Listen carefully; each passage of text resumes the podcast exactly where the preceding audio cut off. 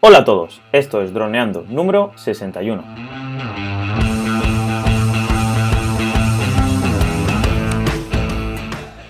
Bienvenidos a este viernes 28 de septiembre al podcast de temática dron en el que aprenderás a ganar dinero con tu dron. En el programa de hoy vamos a hablar sobre el Unique H920 en nuestro dron de la semana. Pero antes recuerda que nos puedes contactar por Facebook, vía web en droneando.info o vía mail en contacta.droneando.info. Como siempre, estamos Cayetano Solano, especialista en drones, y yo, Dani Dura, especialista en apps.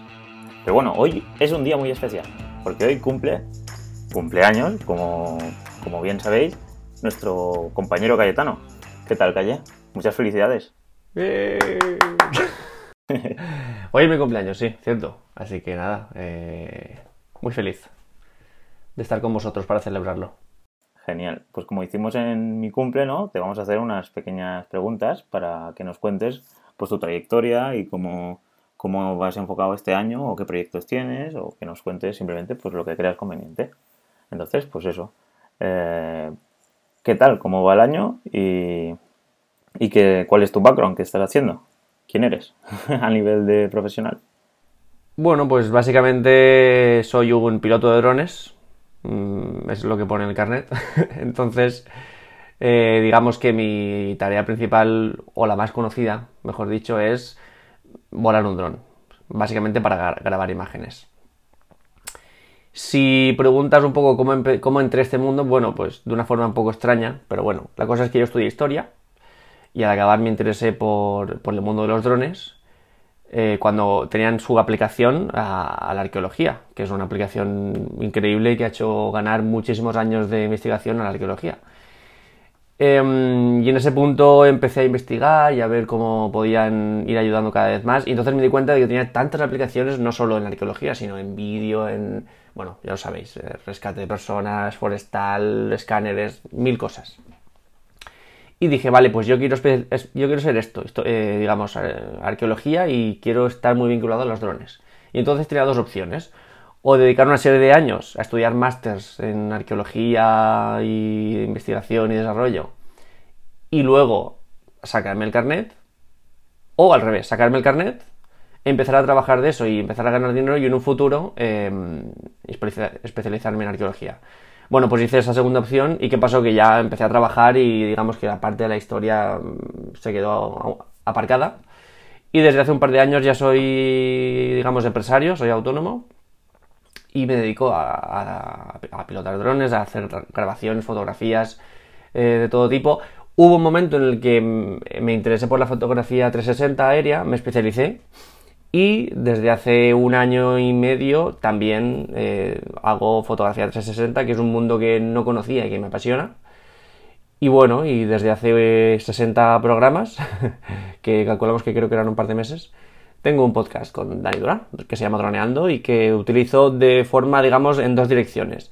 Utilizo el podcast digamos, para contar mi vida profesional o, los casos que tengo, pero también utilizo mi vida profesional para ir mejorando gracias al podcast, porque en muchos de los trabajos que voy haciendo, luego pienso, ¿cómo podría vincular esto para mm, hacer el podcast? O para una, temática de podcast, ¿no? Y entonces, digamos que intento establecer metodologías de trabajo que luego me ayudan a mi trabajo también, así que bueno, es como un canal en doble dirección. Genial. Y una duda. Eh, tengo entendido que, bueno, tengo entendido, como bien sé, eh, hacías vídeos antes de, empezar con todo esto, porque por ejemplo, pues los vídeos de los cumpleaños, los vídeos de los viajes, todo eso, pues lo hacías tú. ¿Todo eso por qué salió? Pues no salió de ninguna forma así especial. Hace ya muchos años eh, surgió la posibilidad, creo, de hacer un, un vídeo, digamos, de resumen de un curso, creo que era primero de bachiller o algo así. Y desde siempre mi padre ha tenido una cámara en sus manos. en las suyas, no en las mías. siempre he visto como mi padre pues estaba una, una apasionado de las fotos y tal. Y paralelamente el mundo del cine me, me ha llamado la atención desde bastante pequeño. Y entonces siempre sentía una pasión, pero nunca me había, digamos, echado para adelante, ¿no? Y a través de ese vídeo descubrí un programa de edición de vídeo que se llamaba eh, Movie Maker, que es el de Windows, o era, no sé si aún funciona. Y por lo que fuera, pues eh, digamos que en cuanto a lenguaje visual mm, se me daba bien, o, mejor un poco que la media, y nada, pues una cosa empezó a llevar a la otra, luego y fui investigando más el vídeo, tal. Y esto al final en que se tradujo, pues una ventaja competitiva, sobre todo en el curso de pilotaje en drones. Allí había, digamos que era un compendio de muchas especialidades, había éramos dos historiadores, había mm, ingenieros agrónomos, había ingenieros aeronáuticos, había, digamos, de todo tipo, ¿no? Empresarios, digamos, independientes. Y casi ninguno de ellos, o muy pocos, tenían nada, ningún conocimiento a la hora de edición de vídeo ni de realizar vídeo. Entonces eso llegaba a un punto en el que si no tienes una visión cinematográfica en el aire, lo que te va a salir allí va a ser un poco chapucero, digamos. Entonces, eso, eso fue, una ventaja respecto al resto. sobre todo en poder coger un clip, ponerlo en un, en un editor y saber cortarlo, saber darle color, saber acelerarlo, ponerlo a cámara lenta, cosas súper básicas que los demás no sabían, ¿no? Entonces, de ahí salió un poco. Pues me parece una introducción para este episodio 61 genial. Así que si quieres, pasamos ya al comentar el tema del episodio de hoy, que es nuestro dron de Unique, el, el Unique H920. Y nada, te dejo la palabra para que nos comentes este dron como pues qué ventajas tiene sobre los demás Unique o qué cosas tiene comparado con DJI. Pues vamos allá. Este Unique digamos que es el último que nos faltaba por eh, o el último gran dron de Unique que nos faltaba por, por, analizar. Ya hemos hecho un repaso, bueno, al Unique 4K, al, a los más pequeñitos, a, bueno, a todos. Y este, digamos, que es el, Master and Commander de, de Unique.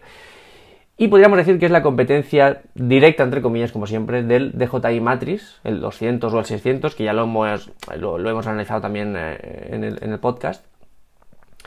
Y bueno, pues como este Matrix, digamos que es el dron más grande de la marca y sobre todo es el dron que permite poner cámaras que no son de, de Unique. Es decir, que puedes ponerle a cámaras eh, más grandes, ¿no? Entonces, bueno, pues esto significa más calidad de imagen. Pero claro, como más calidad de imagen también es más peso, también tiene que ser más grande, también tiene que tener más rotores y esto, bueno, el bucle crece, ¿no? Entonces, bueno.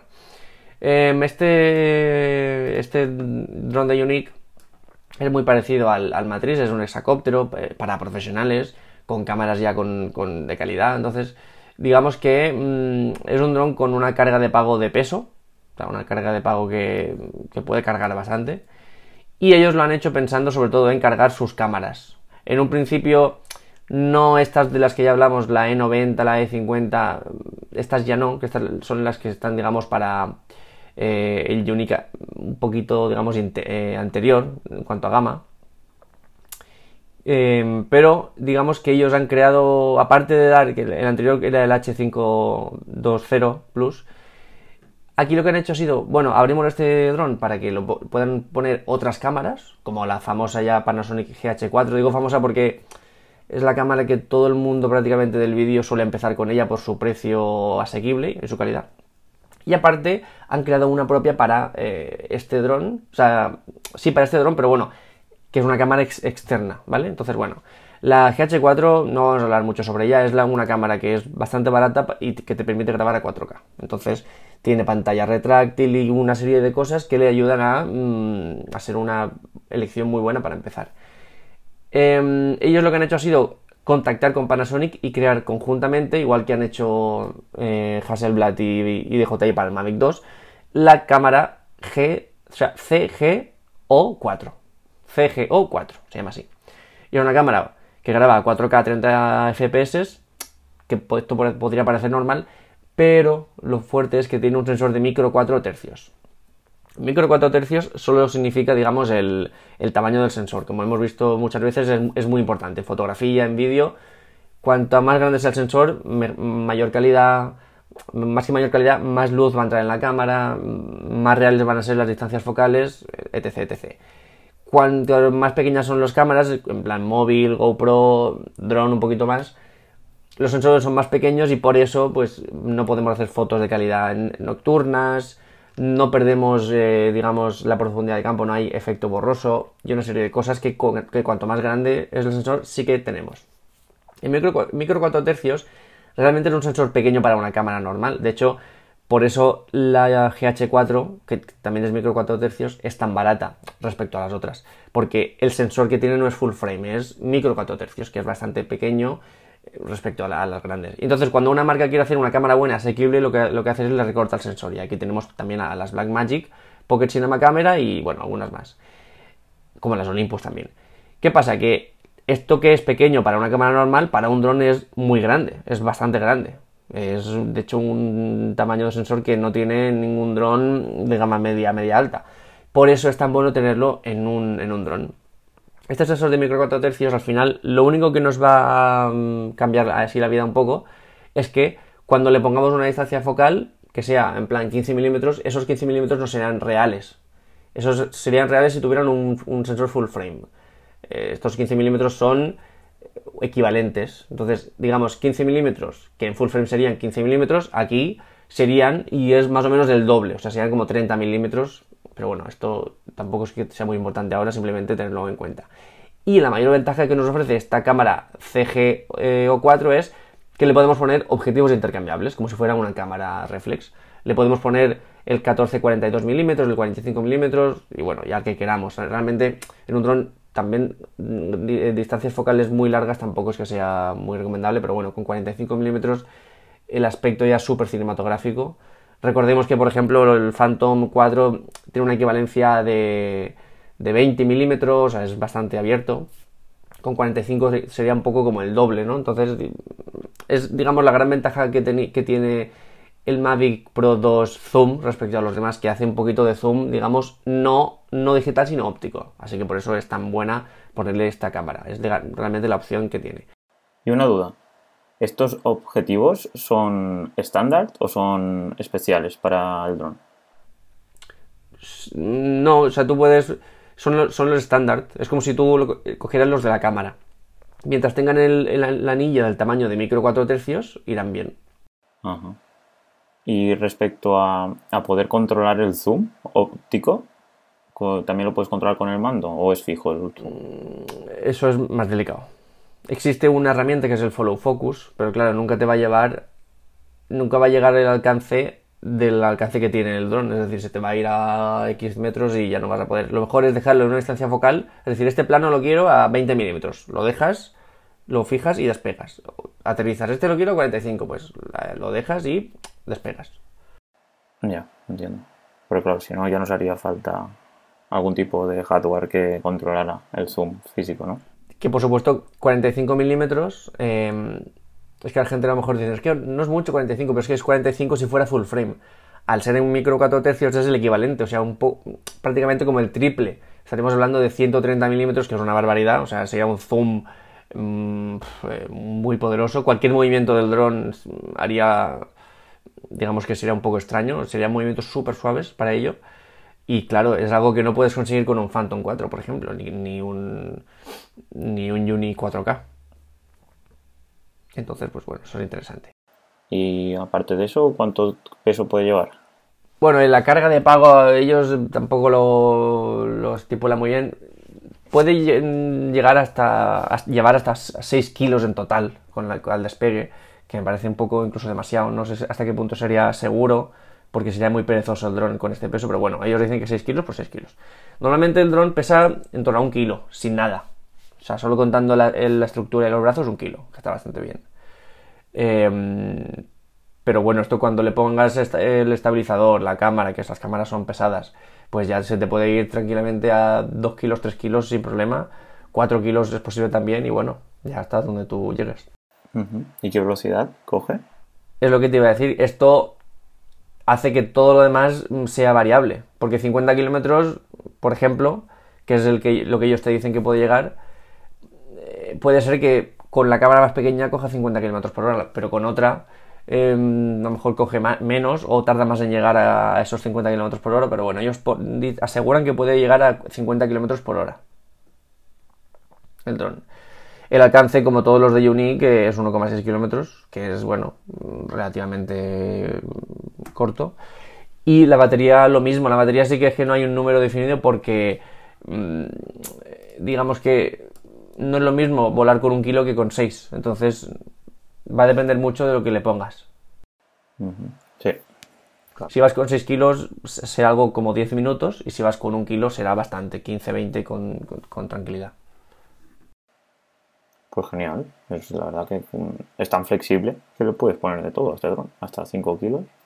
Es, digamos, en cierto punto personalizable. Hmm. Tiene sus cosas y es personalizable. Luego tiene como el Matrix también el tren de aterrizaje retráctil, que es muy bien para que la cámara quede libre y pueda girar 360 grados. Y luego tiene una cosa muy interesante que los brazos de los rotores son plegables para que ocupen menos, que eso está muy bien. Y luego puede volar con solo 5 motores. Si, si alguno falla, puede, podría volver a casa que, tranquilamente. Y como tiene tantos rotores, tiene una resistencia al viento bastante considerable, bastante fuerte. Y aparte a nivel de software, lleva algo así peculiar res- respecto a, pues eso, al Follow Me o... Pero lo que pasa es que como ya lo hemos comentado todo con los anteriores Unique, pues es un poco lo mismo. El Follow Me, el Journey Mode, el Return to Home, por supuesto. Tiene su Geofence, que es la barrera invisible que, para no pasarte de ahí. Tiene este, este eh, mo- modo que nos llamó tanto la atención, que es el Curve Cable Cam, que es como si fuera un, un cable cam invisible, disimulado, que eso da un efecto chulo. Pero no, no tiene nada res- nuevo respecto al H520, por ejemplo. Pues genial, pues entonces ahora ya pasaríamos al precio. Al precio, vamos. El- eh, esto sí que es especial porque realmente este es un dron que antes valía ba- bastante más de lo que ahora vale. De hecho, antes tenía un precio mínimo de 3.500 euros. Recordemos, es la competencia del Matrix, que es el dron más caro prácticamente de DJI, pues este valdría 3.500 euros. Pero de un tiempo a esta parte ha bajado un montón. La versión mm, más básica, sin plus ni nada, puede estar en torno a 1.300 euros. Wow, qué bajada, la mitad de precio. Sin cámara ni nada, ¿eh? O sea, sin cámara ni estabilizador ni nada, pero bueno, tienes el dron 1.300 euros. Y con cámara y Con cámara 2.500 euros, tienes esta cámara de la que hemos hablado, la, la de que han creado junto a Panasonic. Y luego con la cámara térmica, que es de la que ya hablamos, 2.700 euros. Con una batería y todo esto. que no llega a los 3.500 en ningún momento, que es lo que costaba antes, el dron solamente. Así es. Pues es que es increíble, ¿no? Los cambios de precio que hace Unique. Es su gran baza. Ellos juegan a eso. Y este dron es relativamente eh, maduro, quiero decir, eh, ya lleva bastante tiempo en el mercado. Sí, este sí. Otros de Unique, como este pequeñito que acaban de salir, acaban de sacar el Breeze y, y estos, no. Pero este sí que tiene ya un recorrido largo. Ya. A lo mejor quieren sacar uno nuevo o algo, por eso lo han bajado tanto el precio o algo. Pues bueno, ya estaría, ¿no? Por mi parte, sí. Así que creo que me toca despedir a mí, así que nada. Si os gusta nuestro contenido y nos queréis apoyar, ya sabéis, eh, en iTunes os podéis dejar una valoración de 5 estrellas y nos ayudaría un montón. Y en iVoox nos podéis dejar un comentario positivo o negativo si queréis, pero bueno, una crítica constructiva estaría bien. O un me gusta. Y luego si queréis pasaros por nuestra web es droneando.info y ahí nos podéis poner lo que queráis. Enviarnos mensajes privados, críticas, sugerencias, lo que queráis. Así que nada, un placer estar con vosotros. Y nos escuchamos la semana que viene ya, el lunes. El lunes con planes de vuelo, volar sobre el mar. Así que chicos, dejar ahí vuestros comentarios felicitando a Cayetano en nuestro, en nuestro blog, en nuestra página web o en iVoox o donde sea. Y nos vemos el lunes. Un abrazo muy grande. Hasta luego. Chao.